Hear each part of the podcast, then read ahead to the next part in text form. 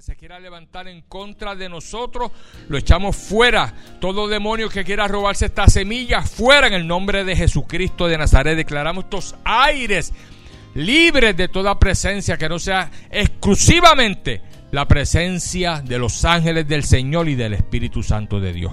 Y te adoramos y te honramos y te glorificamos. Y todo esto lo pedimos en el nombre que es sobre todo nombre, en el nombre de Jesús. Amén. Y amén. El aplauso nuevamente al Señor. Aleluya. Puedes sentarte y ponerte cómodo en esta mañana. Gracias Jesús. Gracias Jesús. Y quiero que busques tu Biblia en el libro de Romanos. Romanos. Solamente búscala en Romanos, pero todavía no te voy a decir la escritura para que todavía no te me adelante. Romanos. Yo quiero en esta mañana hablar bajo el tema, escúchame bien, presta atención, no, dejes que nadie te distraiga ni pensamientos vengan y hagan que tu mente divague para que aproveches este mensaje y esta semilla se te siembre y la puedas utilizar en tu diario vivir, porque la palabra de Dios, hermano, es, es algo práctico. Esto, esto no es religión. Esto es algo práctico para tu diario vivir. Y si tú lo aplicas en tu vida, en los pasos que tú das, si tú cuentas con el Señor en cada decisión que tú tomas, vas a ver grandes victorias en tu vida. Y exactamente el título de este mensaje es cómo ser, cómo ser verdaderos vencedores en el Señor. Diga conmigo, cómo ser verdaderos vencedores en el Señor. ¿Y por qué yo le puse como título verdaderos vencedores? Porque hermano, hay muchos cristianos que dan a demostrar a las personas que son gigantes en la fe. Pero en el interior están vacíos. En el interior no tienen esa presencia. Pero en el exterior dan a demostrar algo que no es lo que están, lo, que están viviendo adentro. ¿Ve? Y tú los ves oh, gloria a Dios, aleluya, y sí, no, y mira, y Dios te va a ayudar, y tú lo ves que tú dices, wow, esa persona es un gigante en la fe, pero de momento tú estudias la vida de esa persona o la miras y comienzas a ver, a ver el fruto que da, y no es un fruto de una persona que realmente está en victoria, porque cuando una persona está en victoria, está en victoria por fuera y por dentro, amén, y no, y la victoria no se va a basar jamás en lo que esté pasando en tu vida. Ya mismito vamos a ver lo que el apóstol Pablo explica sobre eso, porque tenemos que entender que no importa que estemos pasando luchas y batallas, tú tienes que tener una victoria siempre, diga siempre. Tú no puedes ser victorioso un día y otro día una persona derrotada. Un día te levantas adorando y glorificando al Señor con todo tu corazón y otro día estás ahí como lamentándote. Y, y, lamentándote de la situación que estás pasando, de los problemas. No, un cristiano verdadero está confesando siempre la palabra del Señor, está siempre declarando por fe y aprende a controlar los pensamientos. Amén. Para que siempre esos pensamientos estén de acuerdo a la palabra del Señor. Y hoy quiero compartir ese mensaje con ustedes y quiero enseñarles de acuerdo a la palabra del Señor eh, cómo nosotros ser verdaderamente cristianos y cómo, eh, perdón, cristianos vencedores por fuera, pero también por dentro. Amén que, podamos experimentar, que, que, aunque no haya nadie a nuestro alrededor, tú te sientas un vencedor. ¿eh? Y un vencedor de que tú puedes vencer los obstáculos de la vida, las luchas, las batallas. No un vencedor de que te sientas superior a los demás, jamás. Jamás. Porque Dios nos hizo a todos iguales. Es un vencedor de que tú te sientas que Jesucristo está contigo, que Él te ayuda a salir hacia adelante y que cuando vienen momentos de dolor y de tristeza, tú puedes superarlos a través de la palabra del Señor y de la, y de la declaración que eres más que un vencedor. Ahora sí, vamos un momentito al libro de Romanos y vamos a ver lo que el apóstol Pablo le dijo a los romanos en esta carta en el capítulo 8, Romanos 8. Gracias Jesús y el verso 35, Romanos 8:35. Los que no tengan Biblia, pues pueden leerlo en la, en la pantalla, que ya mismito aparece ahí el verso bíblico. Pero los que tengan Biblia, les recomiendo que lo busquen también su Biblia para que no se les olvide la práctica de buscar dónde están los libros y dónde están las escrituras. Amén. Romanos 8:35. Dice la palabra del Señor. Escucha bien. ¿Quién nos separará del amor de Cristo? Es una pregunta. ¿Quién nos separará del amor de Cristo? ¿Tribulación? ¿O angustia? ¿O persecución? ¿O hambre? ¿O desnudez? ¿O peligro? ¿O espada? Como está escrito, por causa de ti somos muertos todo el tiempo. Somos contados como ovejas de matadero. Verso 37. Antes, en todas estas cosas, somos más que vencedores por medio de quién? De aquel que nos amó.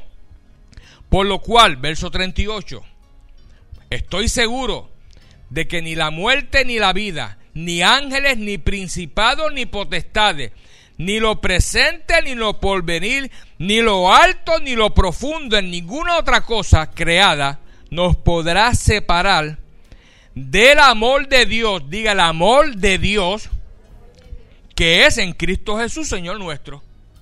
El amor de Dios, pero que es en Cristo Jesús, Señor nuestro. Ahora bien, el apóstol Pablo está explicando claramente que él personalmente, a él nada, ninguna situación, ningún problema, nada que le esté sucediendo en su vida lo ha de separar del amor que es en quién? En Cristo Jesús. Él había descubierto que lo más grande que podía existir en este planeta Tierra era amar a Dios con todo el corazón.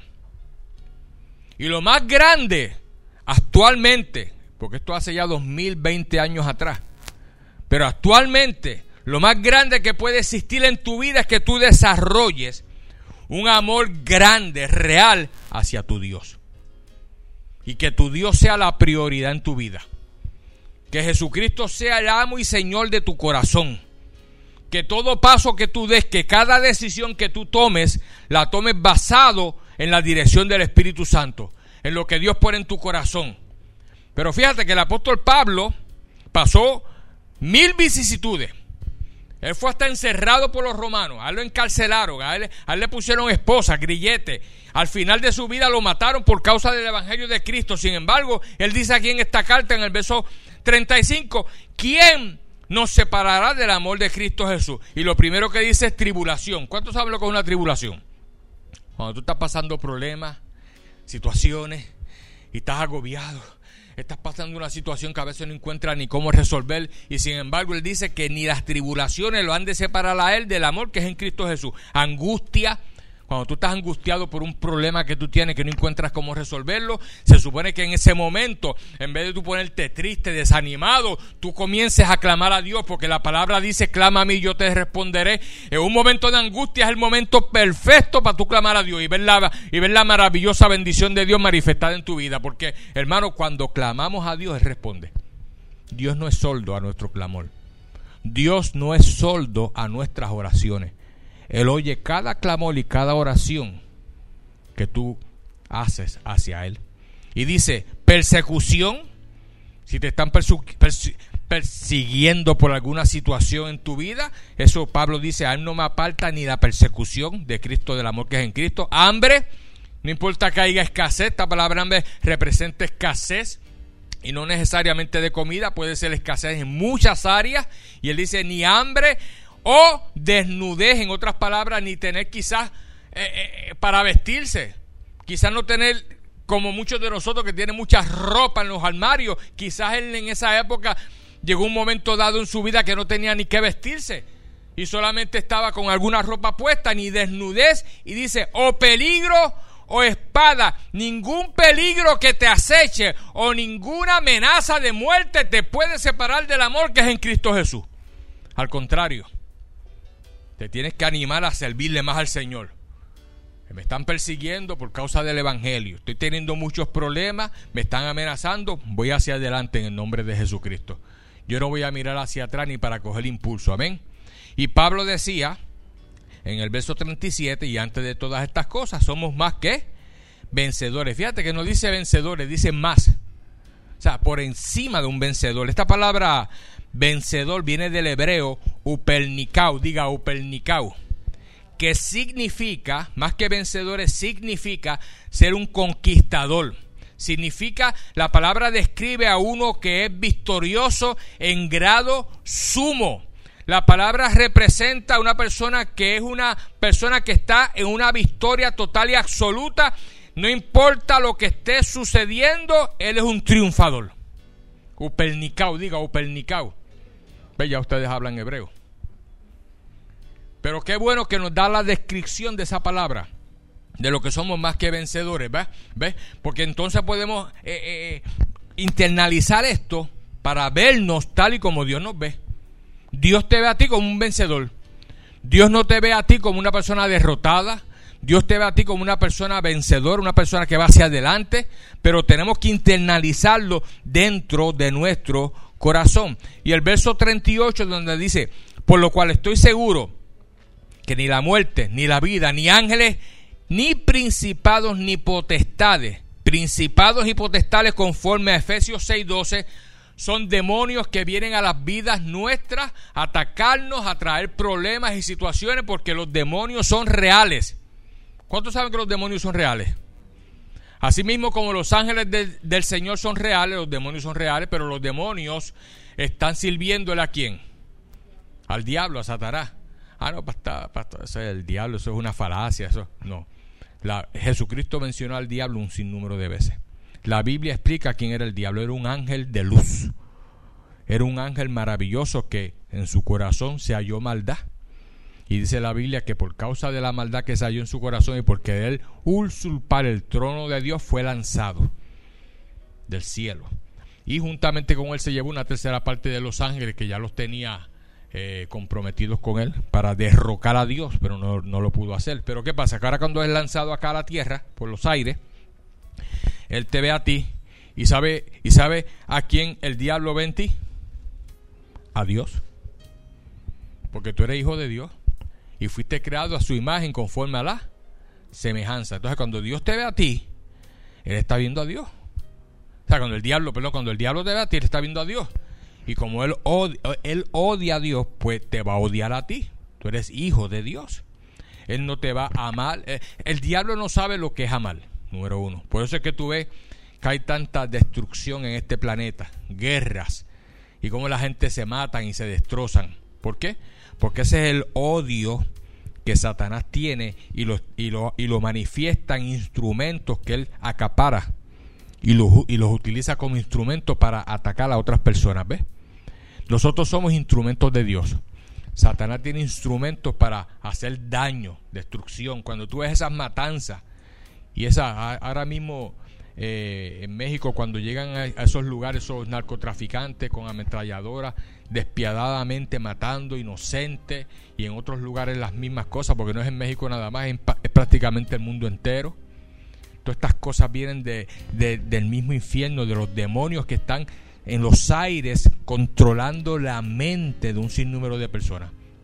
Por eso a veces no podemos entender con nuestra mente racional cómo una persona, un ser humano, puede tener tanto, tanta malicia tanto odio que se le hace tan fácil matar a otra persona. ¿Ve? Y es porque Satanás, la Biblia dice que él se ha constituido prácticamente en el Dios de este mundo. Porque si tú miras el sistema de vida que se vive hoy en día, la gente como que se ha olvidado de Dios, como si Dios no existiera.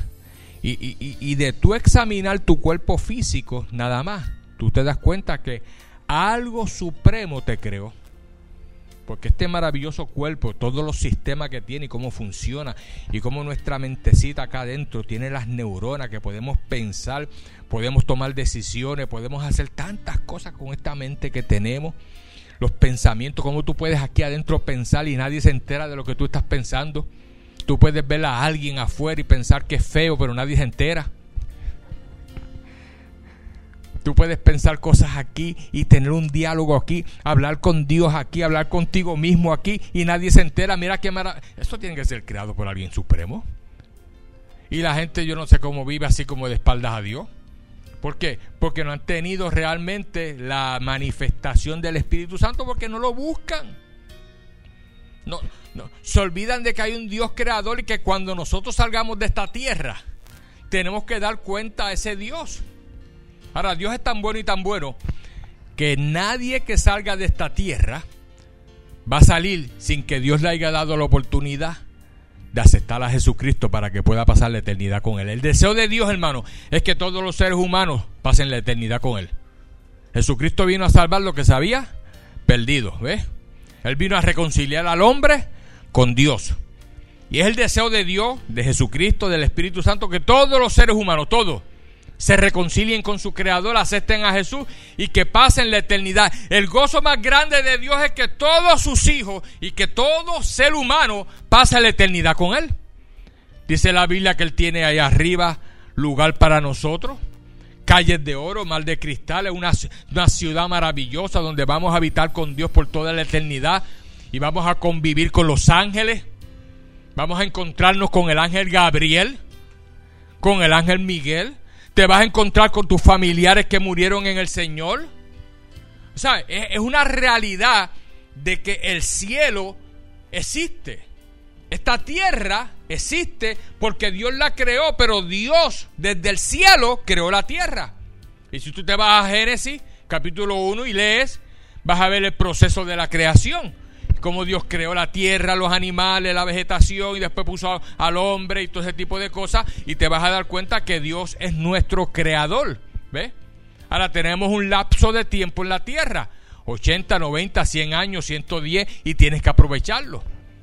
Tienes que aprovechar el momento ahora que estás vivo aquí en la tierra para dedicar tu vida al Señor. Y déjame decirte que dedicar tu vida al Señor no es convertirte en una persona religiosa es convertirte en un creyente de Jesucristo, seguir los estatutos y caminar de acuerdo al orden establecido por Él en su palabra. Amén. ¿Estamos claros en eso? Ahora, significa que nosotros somos más que vencedores. Ahora, un verdadero vencedor, escúchame bien, es aquel que tiene cimentada en su vida el amor de Dios en Cristo Jesús. Tiene que haber el amor de Dios tiene que estar cimentado. O sea, eh, eh, eh, ese amor tuvo que haber sido ya introducido dentro de ti como semilla para que ese amor vaya creciendo en tu corazón y ese amor primeramente lo vas a manifestar hacia Dios tu creador y luego hacia los seres humanos, ¿ves? Por eso es que aquí dice claramente en el último verso, ni lo alto ni lo profundo en ninguna ni ninguna otra cosa creada nos podrá separar del amor de Dios, del amor de Dios que es en Cristo Jesús, Señor nuestro. Amén. Ahora, un verdadero vencedor tiene que aprender a resistir los embates y las batallas que enfrentará diariamente en su vida. ¿Cuántos de ustedes se dan cuenta que usted resuelve un problema hoy y libra una batalla en ciertas áreas de su vida y después aparece otra? Le dio una enfermedad, luchó ahí, hizo todo lo que el doctor le dijo y el tratamiento y todo, y gloria a Dios, se sanó. Y al poco tiempo le da otra enfermedad. Y usted dice, pero si no salí de este y ahora me da otra. Y de momento resuelve un problema financiero, qué bueno que y, y, le viene una carta por allá de un dinero que usted debía que usted se lo había olvidado. Y otra situación que tiene que resolver. ¿ves? Y, constantemente, eh, eh, eh, y esto le pasa a todos los seres humanos. Nunca pienses por qué a mí. Porque de diferentes formas, de diferentes maneras, todos los seres humanos vamos a tener embates, luchas, batallas aquí en la vida y diariamente. Diariamente. Quiero llevarte un momentito al libro de los Efesios, capítulo 6. Búscate Efesios 6.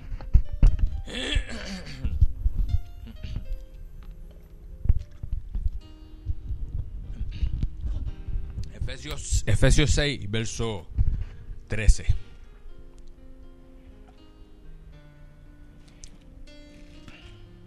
Seis trece. Dice, lo tienen todo. Por tanto, tomad toda la armadura de Dios para que podáis resistir. Diga resistir. ¿En qué día? El día malo, ¿ves? O sea, va a venir días bien malos. Y yo sé que todos los seres humanos experimentan días malos, unos más que otros quizá, pero todos experimentamos días malos. Pero dice aquí que podamos resistir en el día malo y habiendo acabado todo, ¿sabes? Después que tú vences en el día malo y resistes y luchas y, eres más que vencedor, dice que tienes que permanecer que firme. Diga, está firme, ¿ves? Significa que nosotros tenemos que aprender a resistir. Esta palabra es clave. Resistir para poder ser más que vencedores. Y la palabra resistir también en el hebreo, porque yo tengo aquí una Biblia que me da la traducción de muchas palabras esenciales en el hebreo que tiene un significado más amplio, ¿ves? Que en el español. La palabra resistir viene del hebreo antistemit. Diga antistemit. Y significa, e, e, esa palabra sugiere, significa una oposición vigorosa, resistente, valiente. ¿Ves? Resistir en, el hebreo antistemi sugiere una oposición vigorosa, resistente, valiente, colocarse frente a frente contra un adversario. No tenerle temor a los problemas, ni a las situaciones, ni al diablo. Hay gente que oye la palabra diablo seguida hace, ay Dios mío, no mencione ese nombre aquí. Al diablo no se le tiene miedo. El, diablo se alimenta del miedo. ¿Ve? Cuando tú comienzas a tenerle miedo al diablo y a los demonios y todo este tipo de cosas, pues eso lo alimenta. ¿No has visto películas de misterio? Que, que, que, que al diablo o, a, la, a, la, a, la, persona mala de la película lo alimenta el temor de otros.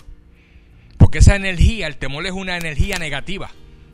Cuando tú, por eso es que la Biblia dice 364 veces, dice, no temáis.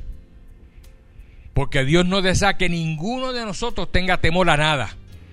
Ay, pastor, pero si me muero, no le tenga miedo a la muerte. Mientras más miedo le tengas a la muerte, más la estás llamando. El día que te muera, te muere. El día que partamos de la tierra, partimos con el Señor, ¿ves? Tenemos la seguridad, como el apóstol Pablo decía, que para él el morir era qué? Ganancia. No le tengas miedo a la muerte. Si eso es algo que todos los seres humanos. alguien decía una vez en forma jocosa: ¿Tú no quieres morir? Pues no nazca.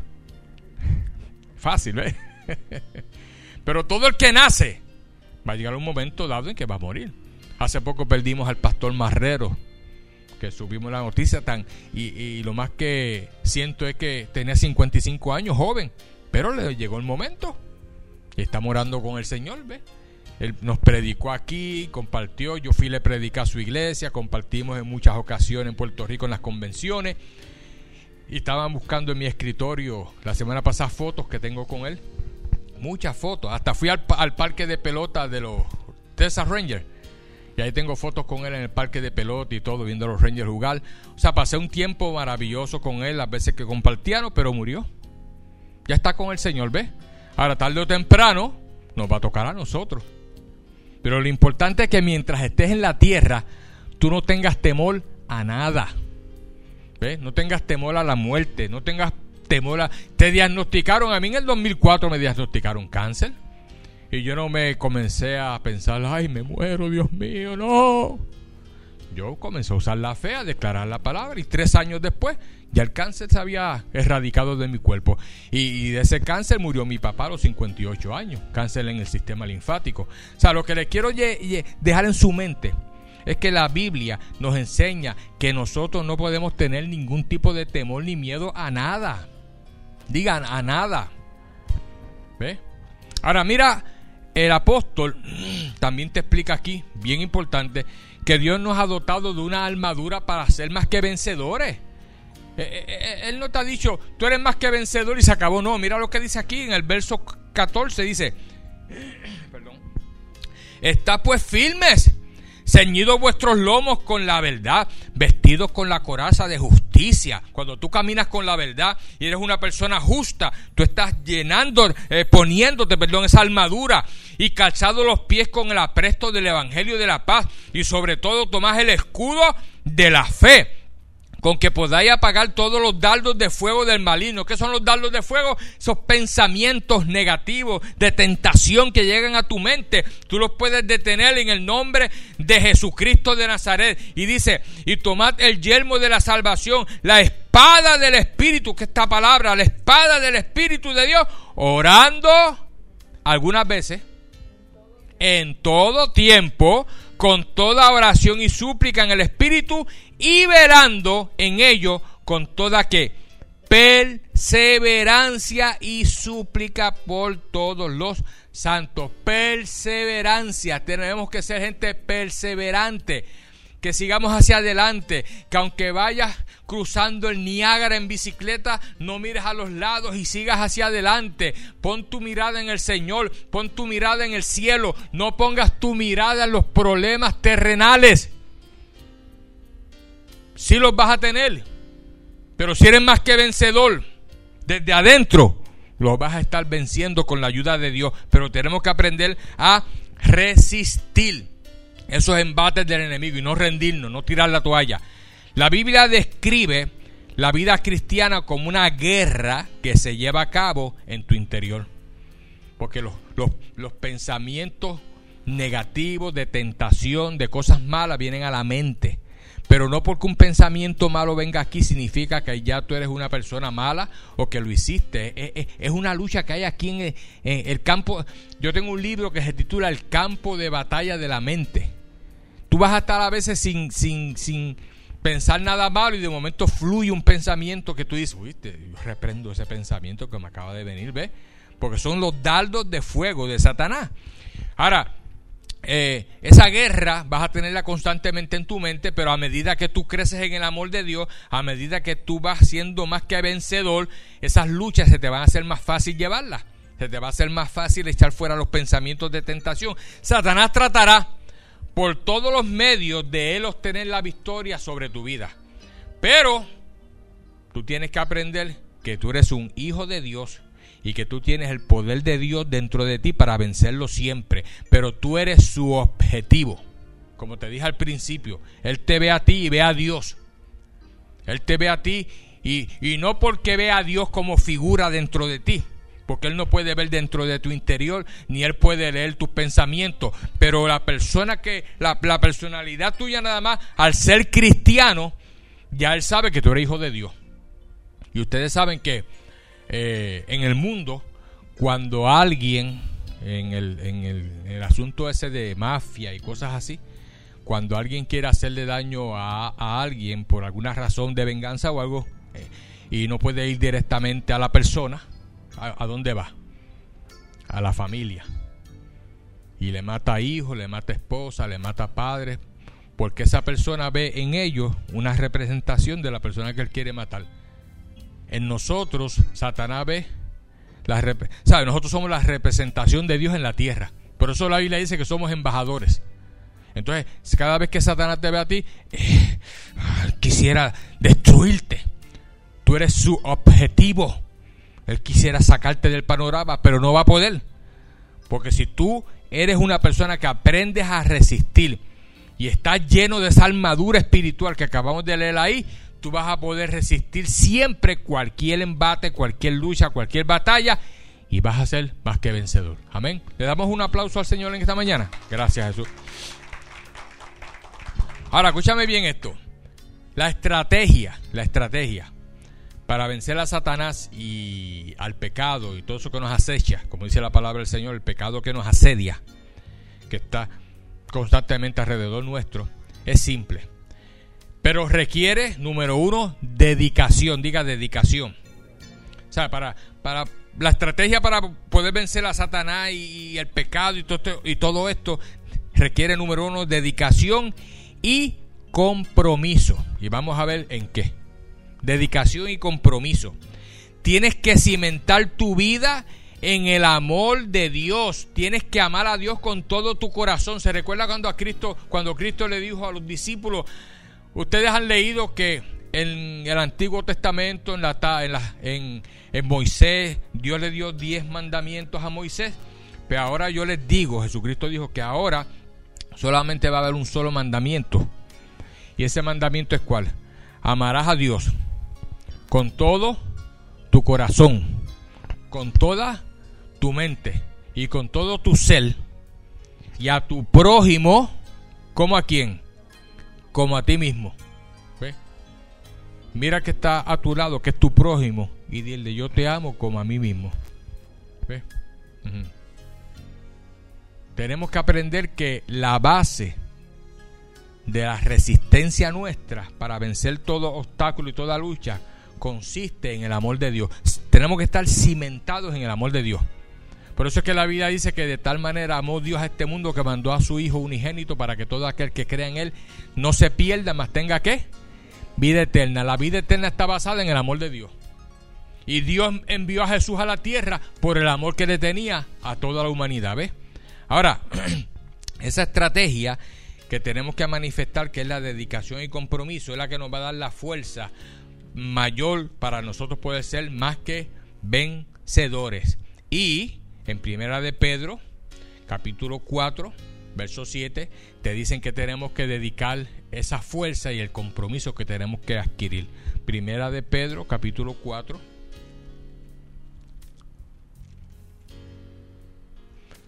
Capítulo 4 y el verso 7. Dice, mas el fin de todas las cosas se acerca. Fíjate, mira cómo comienza. Mas el fin de todas las cosas se acerca, ¿sabes? Va, se acerca el fin, no del planeta Tierra, no que el planeta va a ser destruido por bombas nucleares, ni nada de eso. Es el fin del sistema en que se vive en la Tierra. Porque la Biblia dice que Cristo va a establecer aquí en la Tierra, un, va a establecer su reino la nueva Jerusalén descenderá y va a gobernar la tierra juntamente con todos los creyentes que se fueron en el arrebatamiento de la iglesia, retornará para gobernar la tierra, ¿ves? Y dice, mas el fin de todas las cosas se acerca, sé pues sobrios y velad en qué? En oración. O sea, la clave, como te dije al principio ahorita, la estrategia para vencer a Satanás y el pecado es simple, pero requiere dedicación y compromiso. ¿En qué? En la oración. Digan la oración. Un cristiano que no ora es un cristiano que es presa fácil de Satanás. Porque la oración es la que nos va a fortalecer. Y dice aquí, y velad en oración. Y ante todo, tened entre vosotros ferviente amor, porque el amor cubrirá multitud de qué? De pecados. ¿Sabe que cuando escuché al hermano Miguel comenzar el servicio, él leyó esa escritura? Y cuando la leyó dije, esa es la confirmación de que este mensaje viene de parte de Dios. Porque este mensaje yo lo preparé anoche y cuando oigo al hermano Miguel que dice esa escritura que yo estoy aquí leyendo, yo digo, gracias Señor. Porque cuando tú sabes en tu corazón que algo viene de parte de Dios, como que te sientes con más seguridad. ¿Ves? de que lo estás diciendo porque Dios quiere que se diga. En otras palabras, yo estoy predicando este mensaje porque Dios quiere que tú lo escuches. Dios quiere que tú desarrolles confianza en Él. Dios quiere que tú no tengas temor. Dios quiere que tú entiendas que tienes que aprender a estar que firme, que tienes que aprender una persona que resista al enemigo, los embates. No te puedes rendir. Diga, yo no me voy a rendir. Nunca te rindas, no importa la lucha y la batalla que tú tengas, no te rindas. Cuando digo no te rindas me refiero a que no te apartes del Señor. Porque hay personas que comienzan a servirle al Señor y a la primera batalla que tienen, ah, yo no voy a seguir en la iglesia. Sí. Yo creía que si iba a la iglesia todo se iba a resolver. Se va a resolver lo más grande, que es la salvación de tu alma. Pero ahora te vas a convertir en un enemigo acérrimo de Satanás y él va a enfilar los cañones. ¿Cuántos han visto los, los barcos de guerra? Cuando mueven esos cañones, los apunta a un lugar. Pues así mismito él enfila, pero no tengas temor. Él te, él te puede apuntar con toda la artillería que, tú, que él tiene, pero si tú estás en el Señor y estás cimentado en el amor de Dios, muchacho, tú vas a tener un cerco de ángeles a tu alrededor, a tu alrededor protegiéndole, protegiéndote a ti. Tú no has visto las veces que tú has sido librado de accidentes y de problemas gigantescos. Esos ángeles están ahí haciendo un cerco. Dios los envía a protegerle, a protegerte. Dice la palabra del Señor que el ángel de Jehová acampa alrededor de quién? De los que le temen y los defiende. Tú tienes, tú no estás solo luchando esta batalla, tú tienes un ejército de ángeles a tu alrededor. Tienes el Espíritu de Dios dentro de ti, la figura de Jesús y Dios, tu Padre Celestial en el trono, mirando cada vez que tú eres más que vencedor y Él se goza. Aleluya, dale el aplauso al Señor. Él dice, ese es mi Hijo en quien tengo complacencia. Así como le dijo a Jesucristo cuando fue bautizado por Juan el Bautista que descendió del agua y salió y sale una paloma blanca simbolizando al Espíritu Santo y dice, ese es mi hijo, en quien tengo que complacencia. ¿Ves? Ahora somos más que vencedores. Y para poder cimentar tu vida en el amor de Dios a través de Jesús y ser un vencedor verdadero, vas a necesitar dedicar tiempo a la oración. Hay gente que ora cinco minutos en un día. Otros quizás seis. Otros quizás ni oran. Otros se conforman con venir a la iglesia.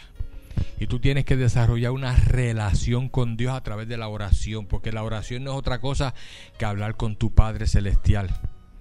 Pero es que, pastor, mire, yo le hablo a Dios y yo no escucho que Él me habla.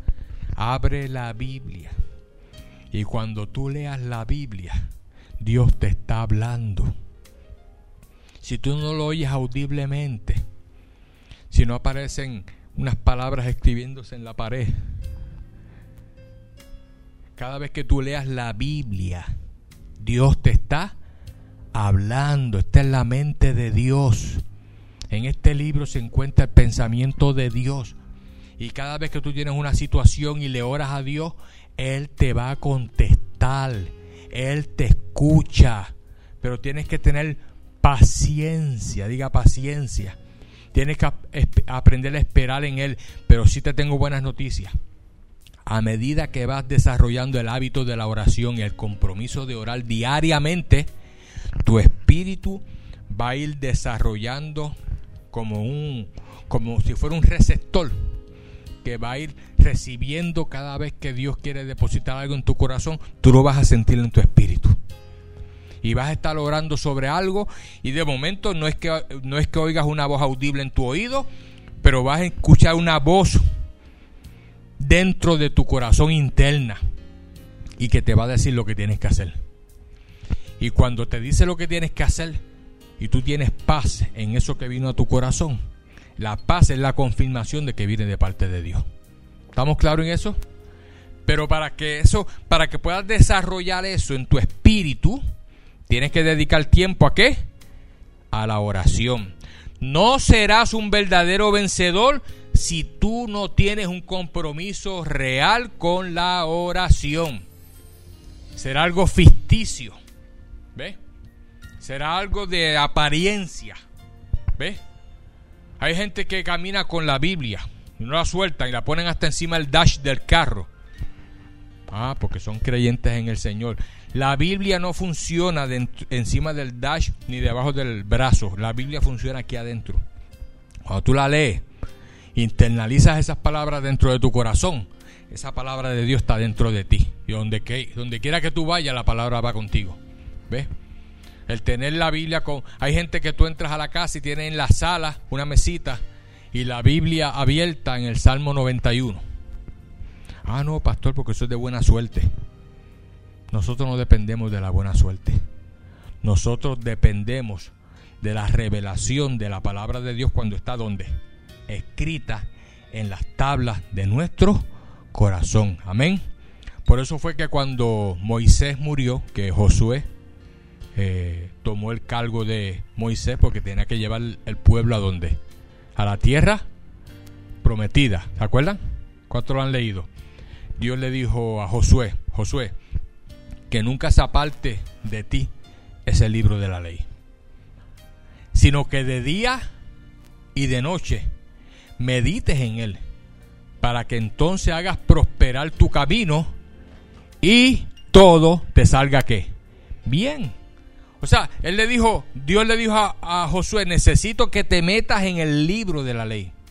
Necesito que medites en él, porque a medida que tú leas esa palabra, estudies esa palabra, medites esa palabra, esa palabra va a tomar vida dentro de tu corazón, te va a hacer más que vencedor y vas a poder adquirir la tierra prometida. Y ustedes saben que Josué al final pudo adquirir la tierra prometida de parte de Dios. Dios lo utilizó como instrumento para que el pueblo pudiera entrar. Amén. O sea que nosotros tenemos que aprender todas esas lecciones que la Biblia nos enseña en cuanto a que la oración, la meditación en la palabra es la clave para ser más que vencedor en el nombre de Jesucristo. La oración es la que te hace a ti un verdadero guerrero espiritual. Diga, yo soy un guerrero espiritual. Pero si no oras y no estudias la Biblia ni meditas en ella, no eres un guerrero realmente. Aunque lo digas y digas con tu boca, no, yo soy hombre de fe, yo esto, lo otro. Cuando vengan los problemas, te derriban, te tumban. ¿Ves? La oración quitará de tu vida todo temor y tu confianza en Dios crecerá al punto de saber sin duda alguna que lo que dice la palabra del Señor en Juan, primera de Juan 4.4 es una realidad. Y quiero que lo busque. Primera de Juan, estamos cerquita. Primera de Juan 4, 4 dice, hijitos, vosotros sois de Dios y los habéis vencido porque mayor es el que está en vosotros que el que está donde? En el mundo. Diga conmigo, mayor es el que está en mí que el que está en el mundo. Por lo tanto, la Biblia te está diciendo que Dios contigo es mayoría. Si Dios está en ti, el diablo se hace chiquitito. Porque Dios es más poderoso mil veces que el diablo. Si tú caminas con Dios y caminas con el Espíritu Santo, el diablo se convierte en un ratoncito. Y no, no, te va a poder hacer. Él, él intentará y te traerá situaciones y problemas. Pero cada vez que tú vences un obstáculo, te fortaleces más y tú vences esta situación, te fortaleces más. Y venciste esta enfermedad y ya tú sabes que con Dios puedes vencer cualquier situación de enfermedad. Y venciste este problema financiero y sabes que con Dios puedes vencer cualquier problema financiero. ¿Ves? Por ahí viene pronto, a mitad de mes, 1.400 dólares. ¿Lo sabían? Ya lo aprobó ayer el Senado. Ahora va a ser aprobado nuevamente por la Cámara y nos va a enviar 1.400 pesos. ¿Cuántos los quieren? El que no los quiera me avisa. Yo puedo utilizarlo de una manera efectiva. Pero lo que te quiero decir es que ahora mismo hay, hay personas que están con problemas financieros y esos 1.400 es como una regalía. Eso le va a abrir una bendición tremenda. Ay, pastor, yo no cualifico. Bueno, yo creo que si estás en el rango que dice, no voy a explicar eso ahora, pero cualifica para 1.400. ¿A cuánto le llegan los 600? A dos nada más. Ah, ahora sí. ¿A cuánto le llegó? ¿Cuánto fue primero? 1200. ¿A cuánto le llegó 1200? Eh, o sea que eso viene de camino por ahí.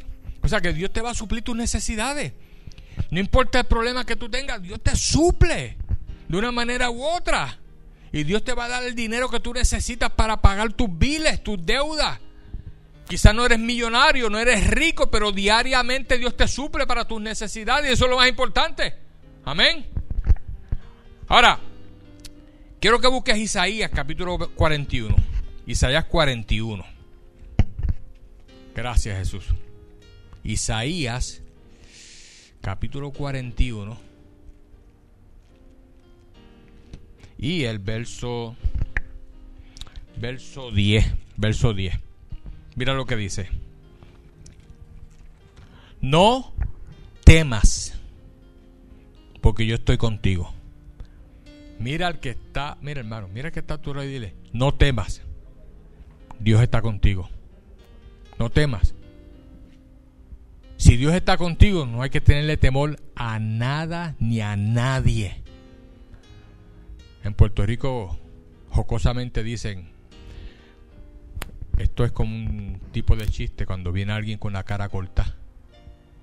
Dice, wow, mira, Furano tiene la cara corta. Ese tipo parece que es un bravo.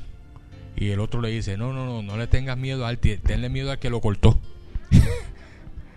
el, el bravo fue el que lo cortó. Y a él lo cortaron, ¿me entiendes? O sea, nosotros no tenemos que temer. Dice aquí, no temas. No le temas al diablo. Ya el diablo fue derrotado en la cruz del Calvario. La Biblia dice que cuando Cristo resucitó, le aplastó la cabeza y nos dio la victoria a nosotros. Amén. No temas porque yo estoy contigo. No desmayes. No te rindas. Porque yo soy tu Dios que te esfuerzo, Él te va a ayudar a echar hacia adelante. Mira, Él se compromete a esforzarte, a ayudarte a que reciba nueva fuerza. Por eso que el domingo pasado les hablé sobre el águila, cómo el águila se renueva a los 40 años de edad y vive 70 años, 30 eh, años más hasta cumplir los 70. ¿Ves? Dice, yo soy porque yo soy tu Dios, que te esfuerzo, siempre te ayudaré. Podemos contar con la ayuda de Dios siempre, siempre te sustentaré con la diestra de mi justicia. Por lo tanto, tú eres más que vencedor. Amén. Ahora, tenemos que aprender a resistir los ataques y los embates del enemigo. Mira lo que dice Santiago 4.7. Búscalo un momentito. Santiago 4.7. Estamos terminando. Eso me gustó ahí, ese, ese deseo de que yo no termine. 4.7. Dice, mira la primera palabra que dice, someteos pues a quién? A Dios. Someteos, someteos. Tú tienes que someterte a Dios, servirle a Dios, buscar a Dios, estudiar la Biblia, orar, Someteos pues a Dios. Resistid al diablo y huirá de quién? De vosotros. O sea, cuando tú te sometes a Dios, cuando tú te llenas de la unción de Dios, cuando tú te llenas del poder de Dios y te conviertes en más que un vencedor, vas a poder resistir los embates del enemigo, las luchas, las batallas, las pruebas, los problemas, Quizás tengas un problema familiar, pero con la ayuda de ese sometimiento a Dios lo resuelve. Hay personas, hace poco hay un testimonio de una pareja que se estaba para divorciar, no sé, y oramos, ah, hermana Silvia, y estaban ya hasta viviendo aparte, ¿verdad? Separados. Hicimos una oración de fe, porque nosotros somos guerreros de fe, y oramos con fe. Cuando yo oro, yo creo lo que yo oro. Yo no estoy ambivalente. Ay, Señor, no sé, yo voy a hacer esta oración. A ver. No, no, yo creo la oración y oramos por fe por ese matrimonio y ya están juntos otra vez, ¿ves? Porque no importa que tengas problemas en el matrimonio, Dios tiene el poder para restaurar el matrimonio. No importa que sean problemas familiares, Dios tiene el poder para restaurar esos problemas familiares. Si es con los hijos, si es con la suegra o el suegro y que viva la suegra, ¿verdad que sí? Pero que viva lejos. Entonces, no importa la situación, la podemos resolver. Si es un problema financiero de salud, lo podemos resolver, pero tenemos que aprender a a resistir los embates del enemigo. Por eso dice, someteos pues a Dios, resistid al diablo y huirá de vosotros.